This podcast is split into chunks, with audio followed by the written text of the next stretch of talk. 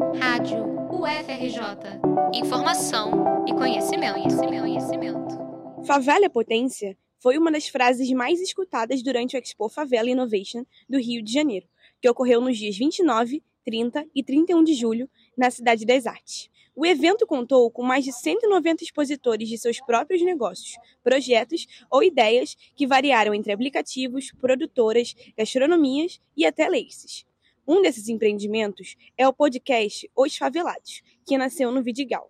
O Yuri Rodrigues, um dos participantes, contou um pouco sobre a importância do evento para as comunidades e sobre os futuros projetos do podcast. Está sendo incrível, porque são projetos maravilhosos e é muito ver como a favela, as favelas têm muitas potências e são lugares assim com muitas vidas e que às vezes são muito generalizadas ou marginalizadas e isso não é saudável, isso não é bom.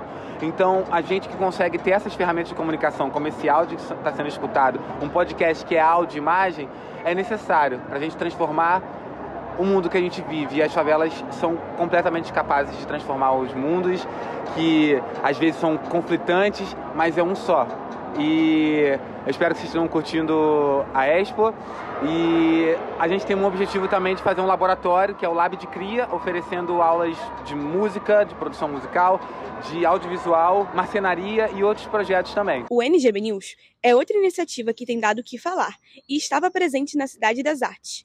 O jornal passa pelas festas e celebrações dentro das favelas e faz sucesso não só entre moradores de dentro das comunidades, mas também no asfalto.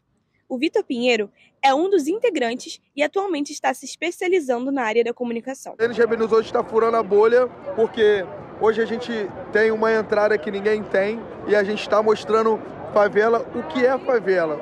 Porque muita gente, é muito maneiro só aparecer aquela coisa de frente, né? aquela coisa maquiada e a gente sempre está batendo nisso e toda vez que a gente também está em algum programa de grande influência, a gente fala sobre a questão das, das operações dentro da comunidade.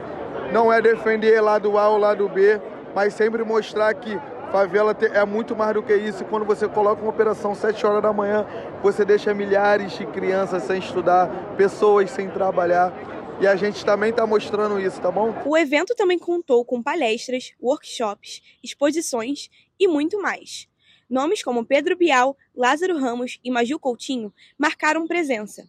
Um dos palestrantes, Pablo Ramós, ator e jornalista, comentou sobre a importância de a favela ocupar a Cidade das Artes. É um evento muito importante para dar visibilidade às iniciativas empreendedoras, sociais e culturais e todas as tecnologias que as favelas e periferias do Rio de Janeiro produzem.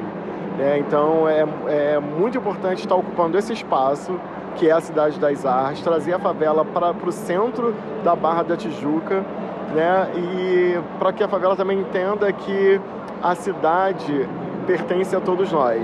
Né? Então, assim, o direito à cidade, a circulação pela cidade.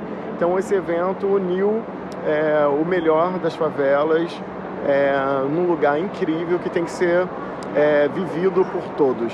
A Expo Favela recebeu mais de 30 mil pessoas. Os preços dos ingressos variaram entre 30 e 15 reais. Moradores de favela tiveram 50% de desconto e estudantes pagaram meia entrada.